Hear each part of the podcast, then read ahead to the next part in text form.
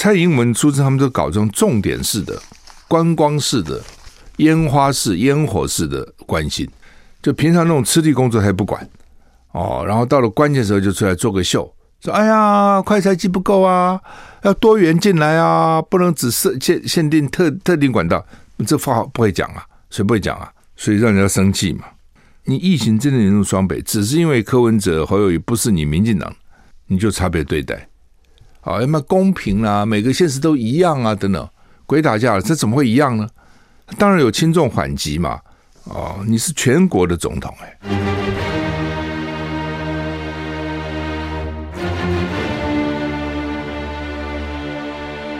赵少康时间，吃喝玩乐骂，和我一起快意人生。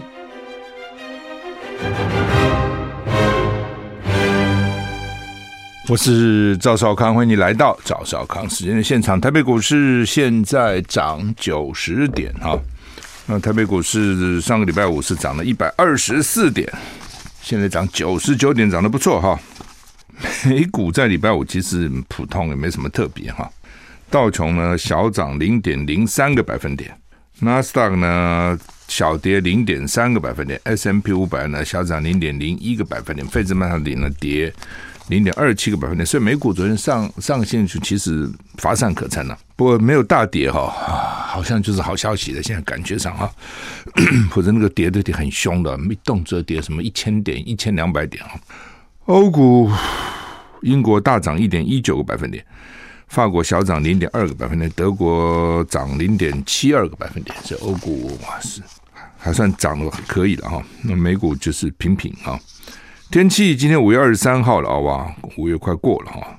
白天锋面接近台湾北部东半部地区，及金门马祖有局部短暂阵雨。最近梅雨季啊，所以这其实经常是下雨的哈。那北北基温度二十二到二十七，桃竹苗是二十二到二十七，降雨几率呢？北北基三十到五十，桃竹苗三十，中彰投二十三到二十九度。然后呢，云嘉南二十二到三十度，降雨距离都是二十到三十趴；高屏二三到三十一度，降雨距离百分之三十；宜兰二二到二七，降雨距离百分之七十；花莲二三到二七，降雨距离百分之五十；台东二三到二八，降雨距离百分之四十；外岛十七到二十五度，降雨距离二十到八十。所以对西岸来讲呢，嗯，云嘉南以南、云林以南都上三十度了啊，三十、三十一；北部呢是二十七。东部呢也是宜兰花莲这边二十七最高，台东二十八，降雨几率就迎风面比较大吧，宜兰七十趴，然后呢北北基花莲最多五十趴，其他地方大概都小于一半。拜登到日本了哈，要宣布印太经济架构，但是台湾不在里面哈，实在是哈，美国的参众议院都希望台湾在在里面哈，然后。美国国务卿等等也一直表达，是台湾应该在里面啊。台湾的经济在亚洲也还可以嘛，不算最好，也不算最差哈。那比我们差的都进去了哈，但是我们进不去哈。美国总统拜登亚洲行第二站到日本哦，先先去南韩，再到日本。今天二十三号将宣布启动印太经济架构 IPEF。报道指出，日本对 IPEF 的期待与美国之间恐怕还存在落差，而台湾如果参与，势必让中国大陆感到不安。美国总统拜登结束访问南韩的行程，已经在周日傍晚抵达日本。今天要跟日本天皇德仁以及日本首相岸田文雄见面，预计跟岸田讨论扩大日本军事能力跟范围的计划呢，以回应中国扩张军力。拜登今天预计宣布美国新倡议的亚太经济架构 （IPF） 以繁荣区域贸易。拜登政府称。它为二十一世纪的经济安排，让美国扩大参与印太经济。美方指出，台湾在首轮没有被纳入经济架构。共同社报道，印太经济架构将是今天美日领袖峰会的亮点。而台湾如果参与，势必让中国大陆感到不安。报道中说，拜登政府可能认为最好将台湾排除在架构之外，以吸引东南亚国家更广泛的参与，其中多国与中国关系密切。有报道指出。印太经济架构不太可能纳入有约束力的承诺，拜登也不愿回应印太地区进入美国市场的管道。亚洲国家对这项计划回应冷淡。这是拜登上任以来首度访问日本，希望加强双边联盟，并且重申在俄乌战争下双方合作。上一次拜登访问日本是二零一三年，当时在奥巴马主政时，拜登担任副总统。所以奥巴马当总统，拜登当副总的时候去过日本一次。二零一三年，现在已经二零二二，将近十年哈，将近十年。主要大家关心的就是 IPEF 啦。当然，大家都知道是对抗中国大陆的，但是呢，你东南亚这些国家。他们跟大陆的关系很密切呀，哦，经济的关系很密切啊。那你叫他切断，他怎么可能呢？那你美国也没有办法来补啊。主要就是说，这个印太地区当然希望说，那你美国开放市场，让我们进去嘛。对，你总要过一点好处啊。你现在搞一个联盟，你目目的何在嘛？我已经是这种亚细安国家哦，这个东协国家，我自彼此之间本来就有很多的管道啊，对不对？什么一大堆国际的架构啊，你要我参加这个新的。我们也知道你要对抗中国大陆，但是我跟中国大陆关系关系经济关系很密切，那你要我跟他切断，那你就给我你的市场嘛，不知道很正常吗？你知道给我什么吗？你给我你的市场啊！但是拜登不愿意回应印太地区进入美国市场的管道，就是你多给我几个管道，我可以进美国市场嘛？我不能赚大陆的钱，我赚美国的钱嘛？哎，拜登不回应啊，拜登不愿意回应。所以亚洲国家就反反应冷淡了，哦，特别是东南亚这些国家反应就很冷淡，就是干嘛嘛？那这样的话有什么意思嘛？那日本、韩国比较不一样，是因为南韩那边还有个北韩呐，对不对？对南韩是直接的威胁，哦，所以你如果北韩打南韩，那老共的态度是怎样？北韩跟老共如果联合起来，以前不是没联合过，甚至韩战就是这样，所以南韩会比较介意。那日本，因为它原来是亚洲最大国嘛。那现在最大国的这个角色被取代，而且二战的时候他去欺负别人，他也怕有一天人家要回过头来不找他报复啊，哦，而且他的野心可能一直没有消灭啊，没有消失啊，所以这是为什么日本对中国就很介意，因为他原来最大嘛，现在被你一个另外一个大的取代，他当然介意。那至于东南亚其他这些国家，泰国啊、印尼啊、马来西亚、新加坡等等，菲律宾呢，他们在南海等等当然是有一些冲突，但那个并没有那么直接了。哦，那我也不认为中国大陆会去侵略他们。说中国大陆会像俄罗斯一样突然发兵到乌克兰，中国大陆突然发兵到泰国，大概也不会哈。所以这些国家关心的还是经济为主了。波兰总统力挺乌克兰入欧盟，那法国官员说可能要花十五到二十年。现在讲的不是北约，讲的是欧盟哈。波兰总统杜达在基辅向乌克兰国会发表演讲。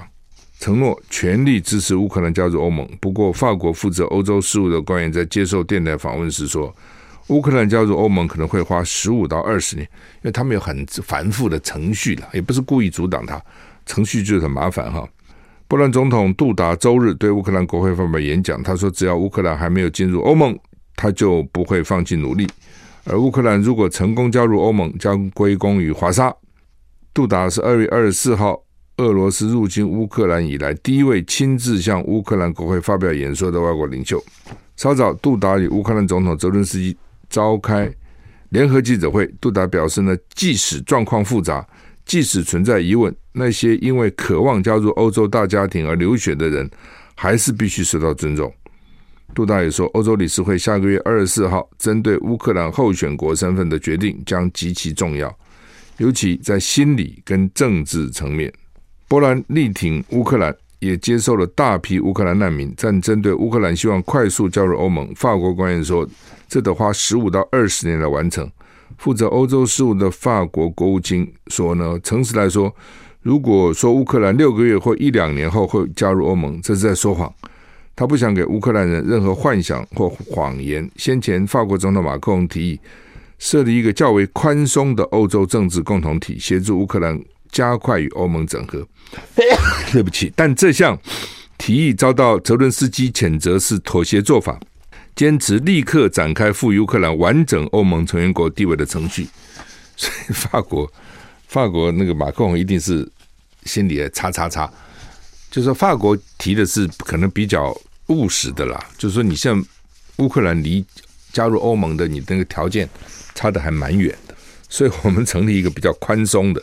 让你先加入这个，作为加入欧盟的一个过渡哦。那乌克兰不爽，泽伦斯基不爽。那泽伦斯基当然现在挟着他在世界的声望，挟着欧洲这些国家，觉得有点对不起乌克兰，所以呢，他现在就可以姿态比较高了哈。但是加入欧盟，它有很多的限制嘛。哦，你比如说以国民所得来讲，你乌克兰跟欧盟差太远了。欧乌克兰的这个国民所得大概只有三千，欧盟平均是三万，你这个差很远了。哦，不是那么容易的。土耳其加入北约。对不对？土耳其其实还不错，那土耳其看它的建设各方面都不错，一部分在亚洲，一部分在欧洲。土耳其想加入欧盟，一直加入就加不进去的，哦，也不是说你你现在申请就加可以加入，呃，但是呢，现在就是泽伦斯基看起来我就是要你给我别的别的这个别的所谓折中妥协的方案，我就是不接受。目前看起来就是这样子哈。台股现在涨六十二点，乌克兰拒绝妥协，割让领土。哦，那个俄国说和谈的球在乌克兰手上哈。俄乌战争持续，俄罗斯首席代表谈判指出呢，莫斯科愿意恢复谈判，但继续谈判的主动权在基辅手上。他说，冻结谈判完全是乌克兰方面的提议。俄罗斯从二月二十四号展开对乌克兰所谓的特殊军事行动。俄罗斯首席谈谈判人员呢，在接受白俄罗斯电视访问时说：“我方已准备好对话，而冻结谈判完全是乌克兰方面的提议。”俄罗斯从来没有拒绝谈判，而现在球在乌克兰手中。哦，上次会议呢，四月二十二号已经到现在一个月了，都没有继续谈。我们休息一下。I like 103, I like radio。我是赵少康，欢迎回到赵少康时间现场。台北股市涨四十四点哈。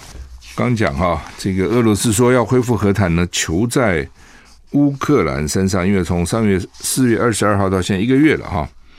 那乌克兰的总统顾问兼首席谈判人员说呢，先前谈判缺乏实质进展，所以跟莫斯科和谈暂停。他也说呢，现在基辅对于战争立场更为坚定，不妥协，让步只会适得其反。基辅不会接受任何关于割割让领土的协议。英国 BBC 报道，乌克兰总统在国家电视台发表演讲时说，乌克兰可能会在战场上战胜俄罗斯。但他也说，战争只能透过外交解决，在谈判桌上结束。泽伦斯基说，冲突是血腥的，会有战斗，只能透过外交来最终结束。但这并不容易，因为双方都不想放弃任何东西。反正呢，就是说，俄罗斯是说要谈就谈了啊，球在你手上啊，要谈就答应我条件了。那现在这个乌克兰说，我不要答应你条件了，尤其你要什么条件？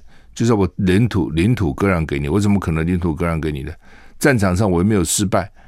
对不对？看看起来你也没赢啊，哦，所以有些地方给你拿去，过两天我再拿回来啊，啊，所以我现在是干嘛跟你谈呢？就是说，开始乌克兰愿意谈，是因为开始乌克兰觉得打不下去，可是现在乌克兰觉得我打下去了，而且西方国家都这样支持我，武器不断的来，钱不断的来，我干嘛这时候放弃呢？我这边放弃，我不是什么都没有吗？我再给你凹下去啊，看看啊，看起来是这样哈。奇怪，最近哦有一个病叫做猴痘，猴痘。那好多国家，我看十二个国家，包括在英国、美国都有。那拜登已经警告了，应该关注猴痘。这个什么猴痘，最早在猴子身上出生发生的了哈。美国紧急要花一点一九亿美元，大概三十五亿台币呢，进购好几百万剂猴痘疫苗。因猴痘在全全球至少十二个国家现踪，累计超过百人感染，不是百万了，是一百啊。依照世卫组织。感染猴痘的患者，患者将会出现发烧、皮疹、头痛，那个手上都是出疹子。在儿童或免疫力低下的族群，可能导致重症。通常感染猴痘二到四星期就会痊愈，不过在非洲致死率可能会高达百分之十，哦，也不低。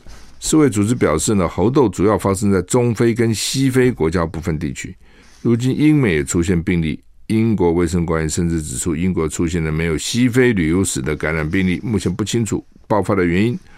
猴痘在英国已经形成社区传播，每天都有新的病例。专员估计，本周感染人数将会大幅上升。而美国白宫对于这个猴痘，那到底怎么办啊？那它是由这个新冠病毒疾病应对协调官说呢，预计未来几天，美国将会出现更多猴痘病例。他也说呢，美国有。疫苗跟治疗方法有能力向猴痘病毒能够对应，那美国新闻周刊披露，美国已经耗资一点一九亿美元向丹麦的疫苗公司订购数百万剂的猴痘疫苗，这也是目前唯一可以预防猴痘的疫苗。哎呦，这个疫苗还没搞完，又来猴痘哈，这个 Monkeypox 猴痘，猴痘，这全世界这种各种怪病新病哦，真的是层出不穷哦，一波未平一波又起。哦，看起来就是这样子哦，所以又搞个猴痘，那刚当然有刚出来了哈。但是他也不要小看刚出来，很多人都刚出来，大家都不太注意哦。然后过一阵子，哎，突然就搞大了哈，就会变变这样哈，所以要要小心了，要注意了，到底搞什么啊？呃，《中国时报》、《联合报》头版头今天登的都一样，哈，都一样哈。嗯，《联合报》说，超过三成的确诊者呢，两天内死亡的，哦，就是超过三成的死亡的人是确诊两天内死亡，这样讲比较正确，就是超过三成。死的人啊，并不是确诊了两天的都死，不当不是这样，是有三成死的人，并不是确诊很久了。他们一般认为说，你起码确诊个十天、十四天，在医院治不好死了，但没话讲。那你根本就很多是死以后才确诊的，很多是一确诊没多久就死亡的，那这表示有问题了哦。所以这边就说呢，专家示警，这么样的快速死亡。防疫跟医疗体系都出了问题了，所以《中国时报》一样，五十五趴确诊者五天内死亡，确诊后五十五趴的确诊后五天内死亡。陈世忠说不认为跟投药太慢有关，大家认为是你药给太慢嘛，所以他就死了。那大标题叫做快速死亡，苏益仁说防疫医疗体系都有问题。联合报这边也讲快速死亡，防疫跟医疗体系都出现问题。哦，换句话说，发现太晚了，这是一种。哦，发现的时候太晚，可能他已经发病很多天了，所以你现在是说啊，他确诊没多久就死了，其实不是的，他已经得病很多天了，这是一种。啊，第二种就是到了医院去，或第一个，或是根本没到医院去，那些长购机构、长照机构根本还没送到医院，在机构里就死了，这是一种。第二种呢，送到医院去没用，为什么你没有给药？你不给药呢，他也抑抑制不了，遏制不了啊，就死了。所以呢，就认为说防疫跟医疗体系都出问题了。防疫体系、医疗体系两个体系，防疫体系你没有及早发现，医疗体系你没有及早投药，大概是整个就是这样子哈。所以专家质疑是延迟诊断，又没给药，是医疗不足的。就现在你整个看防疫是捉襟见肘，这个不够，那个不够嘛，这是一个事实。那陈时中显然能力是不够，我早就讲，他能力是不够，逻辑有问题。每次他做很多事情，我都觉得那个逻辑有问题。但是呢，他们造神呐、就是说他很很棒啊，马上要选举了，选台北市长啊，所以就要把这个神给他造起来。那你神造起来，你你你不够做神，你假装你是神，你总会破灭的。你不是神，你就不是神，你怎么造呢？你这么怎么造，你也不是神嘛。你整个防疫，你看你是做的一塌糊涂。哦，那他们预测的时候可能会到什么十万、十五万，好像目前看起来没到。为什么？因为民众自己很认真啊，民众自己这个做的很好。我们休息再回来。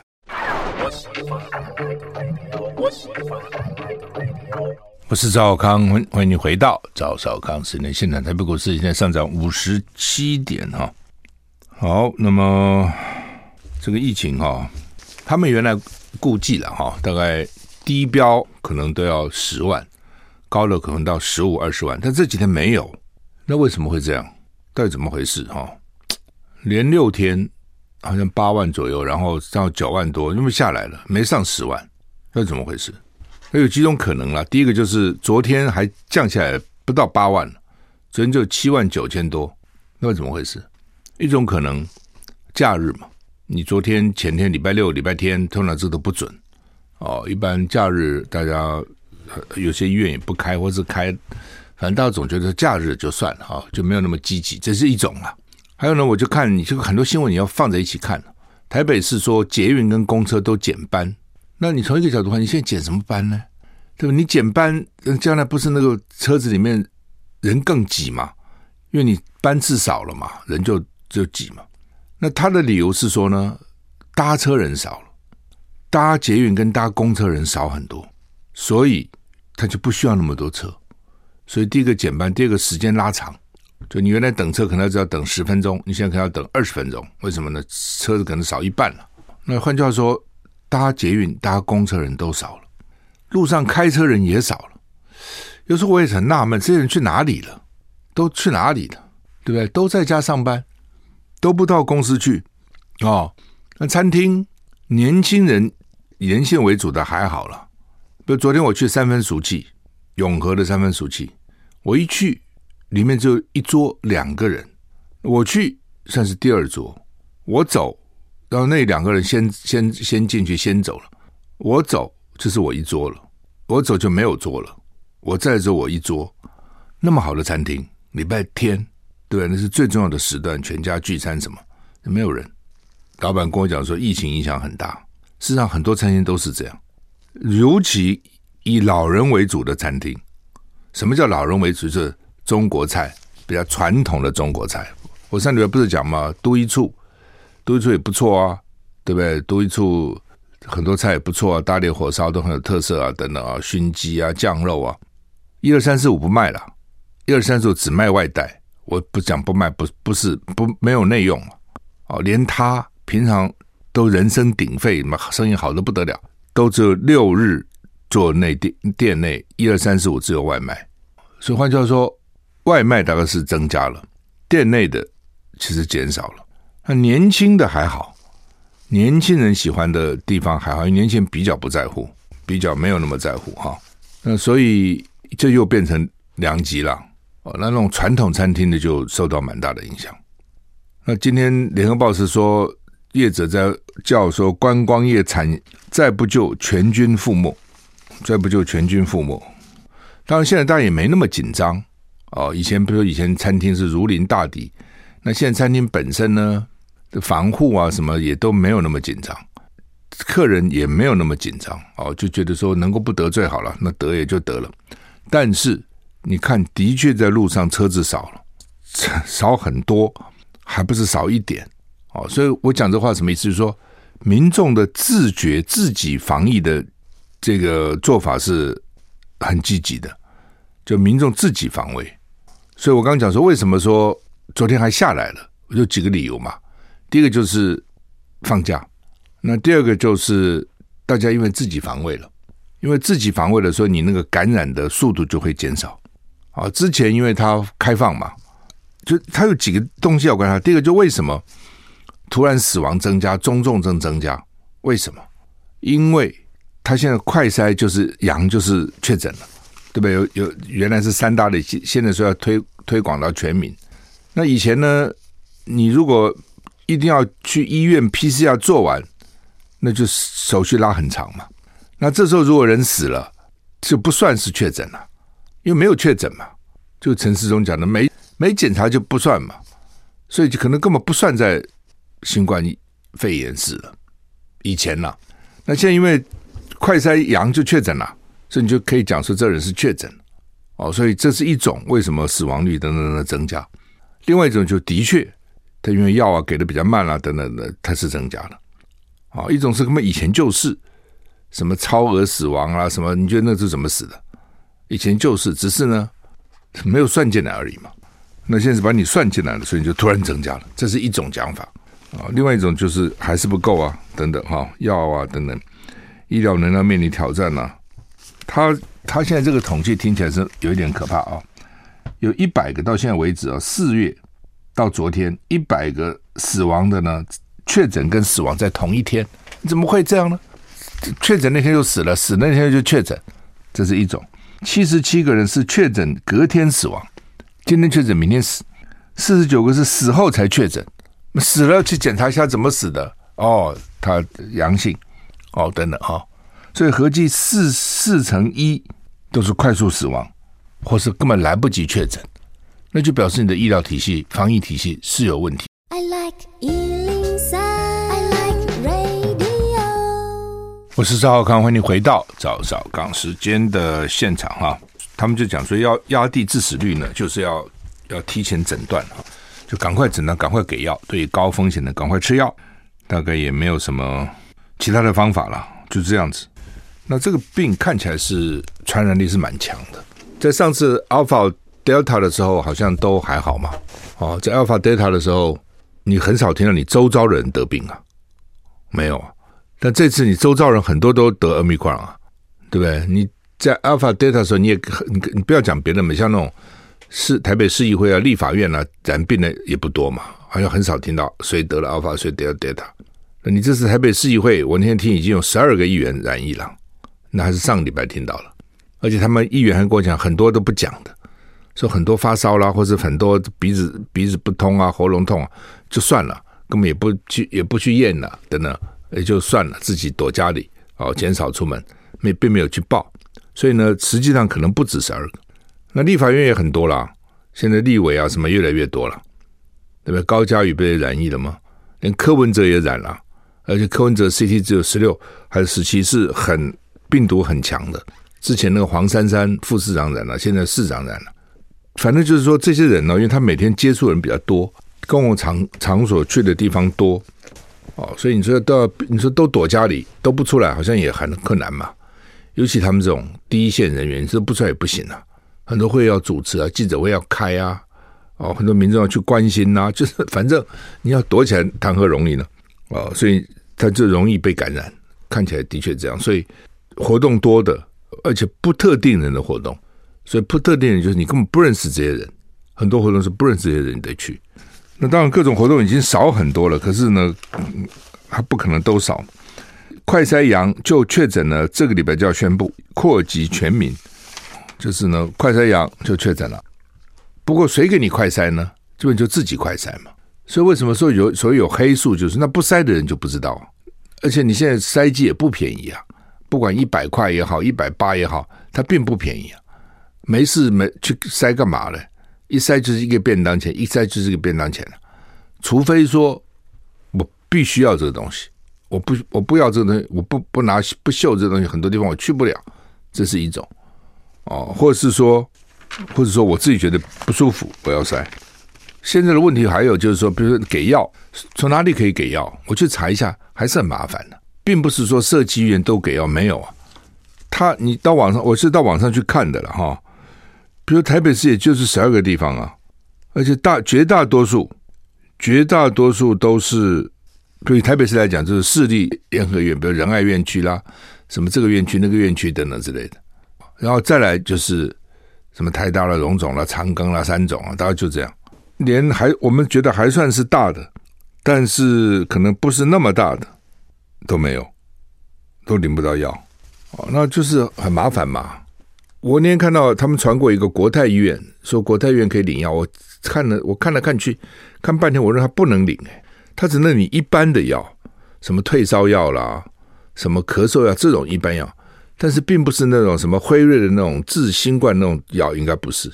那他可以说你在别的地方拿到这种这种药的药的医生的处方，可以来我这边领药。哦，那我如果别的地方拿到处方，干嘛到这边领药呢？我这边领就好了。我希望是说，你也可以给我药嘛。今天假如说我快筛阳性，哦，我家人或等等拿了这个资料到你那边去，然后或者你要你要什么试训一下，啊，你那边就可以给我这个药，这个还是不普遍的。我觉得他们还是把这个药当成宝贝啊，舍不得发，或者是发的还是很慢，只有特定医院能够发。问题在这里啊，那这样的话你用药不会普遍嘛？那另外呢，侯友宜说 蔡蔡英蔡英文没有关系，他有。去年六月打过一个电话，哦，到现在已经快一年了，就就那么一通电话。因为主要他们现在在争了啊，谁关心民众啊，谁关心基层啊？哦，说蔡英文觉得新北呢这个基层做的不够深入哦，不够普遍，所以呢他自己打电话上个礼拜给新北的医疗工会啦，医师工会，因为每个地方可能都有医师工会，新北的医师工会，那个罗医师啊、罗会长啊等等，所以侯友谊就说你这个打击我们基层士气嘛。我们这么努力在做，你还选择不满意？不满意你还自己去打电话，还发新闻，好像一副我们都没做事。蔡英文、苏贞他们都搞这种重点式的、观光式的、烟花式、烟火式的关心，就平常那种吃力工作他也不管哦，然后到了关键时候就出来做个秀，说：“哎呀，快筛剂不够啊，要多元进来啊，不能只设限限定特特定管道。”这话不会讲啊，谁不会讲啊？对不对？好像是跟你无关了，然后呢，你出来都是一副啊，做评论的，啊，一一副这样做结论的，所以让人家生气嘛。好，那你前一阵你在总统府开会，你的你的家里了，然后你找来的也怎么，对不对？什么陈其迈啊，什么都是绿营的嘛。真正严重的就是双北了。你你疫情真正严重双北，只是因为柯文哲侯友宜不是你民进党，你就差别对待。啊，什么公平啊，每个县市都一样啊，等等，鬼打架了，这怎么会一样呢？当然有轻重缓急嘛，当然有优先顺序嘛，当然有哪些比较严重，哪些比较不严重嘛。你到最后是大家都会有的。你开始不在这里把它这个遏遏制了，啊，它就会蔓延，一定是这样嘛。哦，你是全国的总统哎，休息一下就回来。因为大家很担心，就是说这个怎么领药了？他他有一个规定哈，比如说六十岁以上、六十五岁以上的有十四种啊，这个病那个病啊，什么得癌症的啦、免疫不全啊等等等等可以领哈。那除了我刚刚讲哈，这个这些大的医院啊，他说全台湾，我看这边资料说有一千五百一十四间药局可以领，那在哪里呢？他就说又分三层。五十七间叫核心药局，之前我记得他是讲说，直辖市就每每个市两间，其他乡下有时候比较多一点。他有五五十四间叫核心药局，这核心药局是向机关署调货，然后这五十七间呢再去补给补药给两百七十一间卫星药局，然后这两百七七十间卫星药局呢再往下给其他的一千一百八十六间分区药局。然后呢，你可以到他的送药到府专区地图去查询。那他说这个间数在滚动增减中啊，所以都可以有人不想干了就退出，有人可能新加入了等等等等。好吧，就是说这个到底该怎么领药哈，其实还不是不是很清楚了。不过就可能要去你要上网去查一下，到底这些药局在哪里，你家附近有没有这个药局啊？校园呢，其实校园蛮严重。现在全国学生染疫呢有十三万人。两千多所学校全部或是部分停课，确诊最多的是国小，其次是大学，然后这是幼儿园，所以小孩其实蛮多的。原因何在？第一个呢，小孩打疫苗打的不是那么完整哦。你比如说，比更小的小孩根本没有疫苗可以打，你知道哦，所以很小的也不行。这是疫苗的问题，而且他们也没打三剂嘛，最多打两剂嘛哈。第二个呢，就是他群聚。因为在学校群聚，所以你就很容易感染。当你感染的时候呢，很快啪啪啪啪啪就都来了。那最近很多学校，比如台北市一个礼拜不用上课啦，有些什么三天五天，所以家长变成又要在家里陪，也很麻烦啊、哦。这是互相传染了，就学生传给传给父母，也有父母传给学生。就是孩子不上课，在家里，父母要上班呐、有些父母从职场带回去给孩子，也有这样子，真是麻烦。本来他们民进党本来的打算是希望我通通开放，然后因为我开放，所以你很快就是就就传染到了，最好一天有个十五万、二十万，然后呢，因为很快的大家都很都得了嘛，就会下来。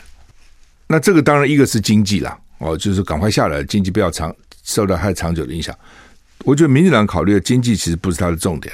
民进党从来都不会把经济考虑当中的，民进党考虑是政治，就是他怕选举影响到你拖太久，不是拖到选举了吗？哦，所以民进党的打算策略是通通给你开放，所以呢，什么三加四是苏贞昌出来宣布的，三加四取消变零加七，怎么会轮到苏贞昌出来宣布呢？你现在是陈时中宣布才对，陈时中是疫情最高指挥官了啊，你们这些人很怪，平常呢就是都是陈时中去搞。然后呢，到了关键时，你们自己跳出来，蔡英文就跳出来了，呃，苏贞昌跳出来了，所以他整个事权也不统一啊，也搞得很混乱，好吧，不管了。那你苏贞昌提的零加七为什么？你问我，我觉得都是选举，就希望零加七呢，当一方面减低基层人员的什么开单啊、居隔单，最重要是赶快给我传染吧。但是民众呢就很聪明啊，民众就是说你要我快传染，我不要快传染了。我不得最好嘛，我得是没办法，那得也没办法。但是我能够不得，我就不得啊。所以我不刚刚不讲，民众就不出门了嘛，不到人多的地方嘛。哦，所以为什么你从公车、捷运都要要减班、减拉长距离，你就知道他说原因就是因为人少了，你在路上看开车人也少了，一目了然嘛。那这些人就不出来，不出来他被感染机会就少嘛。他说每天不出来怎么感染？所以民进党政府就想说叫他赶快感染，看起来不见得做得到，不见得做得到啊。主要是民众自己，他看你政府在放宽，你越放宽我就越谨慎嘛，我就知道这些不不好玩嘛。以前可能路上有病的都隔离起来，都框了，所以路上的大概风险高的比较少。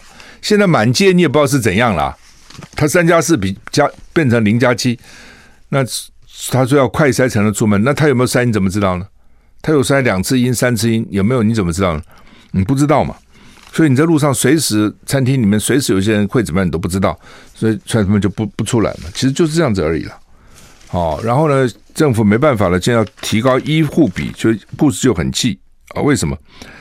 原来是说呢，这个他都有一个，所以一一个护护理师看几个病人嘛，一定有这种这种限制。他现在没办法了。原来教学医院是一比五了，现在变成一比九。区域医院呢，现在变一比十二，地区医院一比十五。那陈时中说：“你们不要闹了，有奖奖励金了。”那就很多护理师就说：“奖励金。”去年的到现在还没发了，有些人还还欠着，还没发完，发了一一一部分。所以呢，当你一个护理师照顾病人增加很多的时候呢，他照顾就不全嘛。